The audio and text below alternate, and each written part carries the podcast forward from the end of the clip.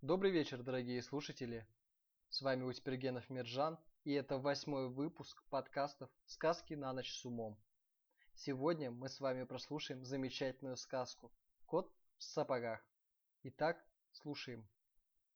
Было у мельника три сына, и оставил он им, умирая, всего только мельницу, осла и кота. Братья поделили между собой отцовское добро без нотариуса и судьи, которые бы живо проглотили все их небольшое наследство. Старшему досталась мельница, среднему осел, ну а уж младшему пришлось взять себе кота. Бедняга долго не мог утешиться, получив такую жалкую долю наследства. «Братья», — говорил он, — «могут честно зарабатывать себе на хлеб, если только будут держаться вместе. А что станется со мной после того, как я съем своего кота и сделаю из его шкурки муфту? Прям хоть с голоду помирай».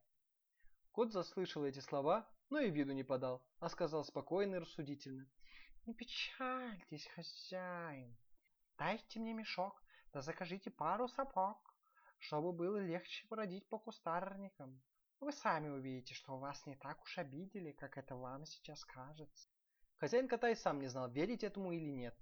Но он хорошо помнил, на какие хитрости пускался кот, когда он охотился на крыс и мышей, как ловко он прикидывался мертвым, то повиснув на задних лапах, то зарывшись чуть ли не с головой в муку. Кто его знает, а вдруг и в самом деле он чем-нибудь поможет беде. Едва только кот получил все, что ему было надобно, он живо обулся, молодецки притопнул, перекинул через плечо мешок и, придерживая его за шнурки передними лапами, зашагал в заповедный лес, где водилось множество кроликов, а в мешке у него были отруби и заячья капуста.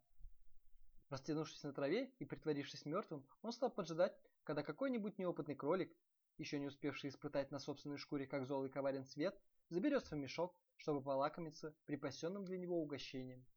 Долго ждать ему не пришлось. Какой-то молоденький, доверчивый простачок-кролик сразу же прыгнул к нему в мешок. Недолго думая, дядюшка Кот затянул шнурки и покончил с кроликом без всякого милосердия. После этого, гордый своей добычей, он отправился прямо во дворец и попросил приема у короля. Его ввели в королевские покои, он отвесил его величеству почтительный поклон и сказал «Государь, вот кролик из лесов Маркиза де Карабаса. Такое имя выдумал он для своего хозяина. Мой господин приказал мне преподнести вам этот скромный подарок. Поблагодари своего господина, ответил король. И скажи ему, что он доставил мне большое удовольствие. Несколько дней спустя кот пошел на поле и там, спрятавшись среди колосьев, опять открыл свой мешок. На этот раз к нему в ловушку попались две куропатки, он живо затянул шнурки и понес обеих к королю. Король охотно принял и этот подарок и приказал дать коту на чай. Так прошло два или три месяца. Кот то и дело приносил дичь королю, будто бы убитую на охоте его хозяином, маркизом де Карабасом. И вот как-то раз узнал кот, что король вместе со своей дочкой, самой прекрасной принцессой на свете, собирается совершить прогулку в карете по берегу реки. «Согласны вы послушаться моего совета?» – спросил он у своего хозяина.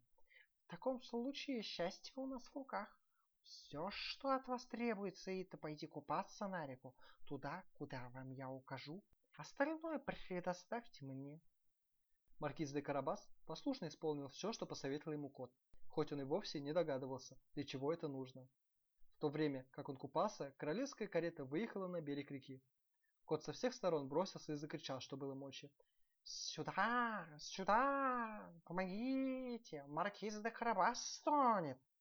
Король услыхал этот крик, приоткрыл дверцу кареты и, узнав кота, который столько раз приносил ему в подарок дичь, сейчас же послал свою стражу выручать маркиза де Карабаса.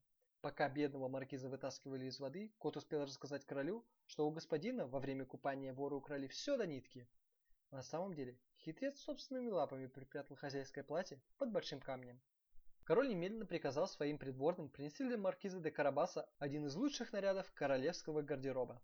Наряд оказался и в пору, и к лицу, а так как маркиз и без того был малый хоть куда, красивый и статный, то приодевшись, он, конечно, стал еще лучше, и королевская дочка, поглядев на него, нашла, что он как раз в ее вкусе. Когда же маркиз де Карабас бросил в ее сторону два-три взгляда, очень почтительных и в то же время нежных, она влюбилась в него без памяти. Отцу ее молодой маркиз тоже пришелся по сердцу. Король был с ним очень ласков и даже пригласил сесть в карету и принять участие в прогулке. Кот был в восторге от того, что все идет как по маслу, и весело побежал перед каретой. По пути он увидел крестьян, косивших на лугу сена. «Эй, люди добрые!» — крикнул он на бегу. «Если вы не скажете королю, что этот лук принадлежит маркизу де Карабасу, вас всех изрубит в куски, словно начинку для пирога, так и знаете!» Тут как раз подъехала королевская карета, и король спросил, выглянув из окна, «Чей этот лук вы косите?» «Маркиза де Карабаса!» – в один голос отвечали косы, потому что кот до смерти напугал их своими угрозами. «Однако, Маркиз, у вас тут славное имение», – сказал король. «Да, государь, этот лук каждый год дает отличное сено», – скромно ответил Маркиз. Между тем, дядюшка Кот бежал все вперед и вперед, пока не увидел по дороге жнецов, работающих на поле. «Эй, люди добрые, если вы не скажете королю, что все эти хлеба принадлежат маркизу де Карабасу, так и знаете, всех вас изрубит в куски, словно начинку для пирога». Через минуту к жнецам подъехал король и захотел узнать, чьи поля они жнут. «Поля маркиза де Карабаса!» — ответили жнецы. И король опять порадовался за господина маркиза, а кот все бежал вперед, и всем, кто ему попадался навстречу, приказывал говорить одно и то же. Это дом маркиза де Карабаса, это мельница маркиза де Карабаса, это сад маркиза де Карабаса. Король не мог надевиться богатству молодого маркиза. И вот, наконец, кот прибежал к воротам великого прекрасного замка. Тут жил один очень богатый великан-людоед. Никто на свете никогда не видел великана богаче этого. Все земли, по которым проехала королевская карета, были в его владении. Кот заранее разузнал, что это был за великан, в чем его силы, и попросил допустить его к хозяину. Он, дескать, не может и не хочет пройти мимо, не засвидетельствовав своего почтения. Людоед принял его со всей учтивостью, на какую способен людоед, и предложил отдохнуть. «Меня уверяли, что вы умеете превращаться в любого зверя.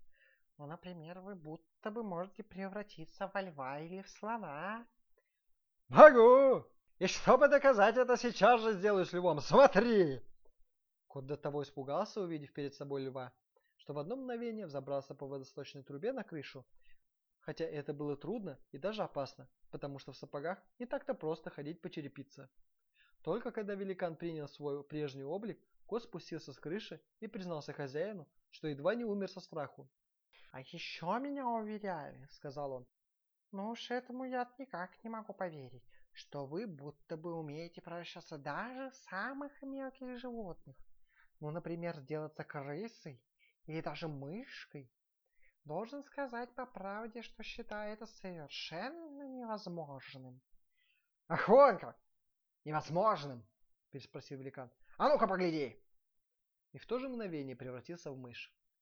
Мышка проворно забегала по полу, но кот погнался за ней и разом проглотил. Тем временем король, проезжая мимо, заметил по пути прекрасный замок и пожелал войти туда. Кот услыхал, как гремят на подъемном мосту колеса королевской кареты и выбежал навстречу, сказал королю. «Добро пожаловать в замок маркиза де Караваса, ваше величество! Милости просим!» «Как, господин маркиз?» — воскликнул король.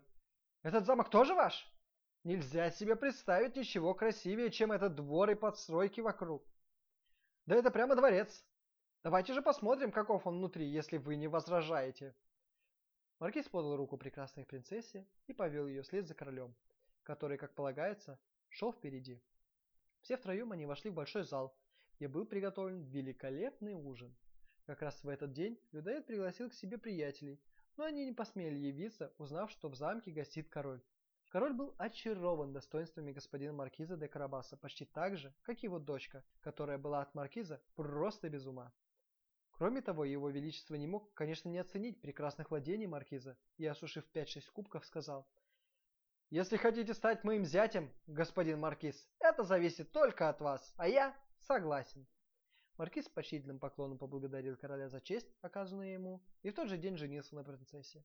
А кот стал знаменитый вельможей и с тех пор охотился на мышей только изредка, для собственного удовольствия. Конец. Дорогие слушатели, большое спасибо, что прослушали восьмой выпуск подкастов «Сказки на ночь с умом». Слушайте нас на платформах Яндекс Музыка, ВКонтакте подкасты, а также под FM. Всем хорошего вечера. Пока!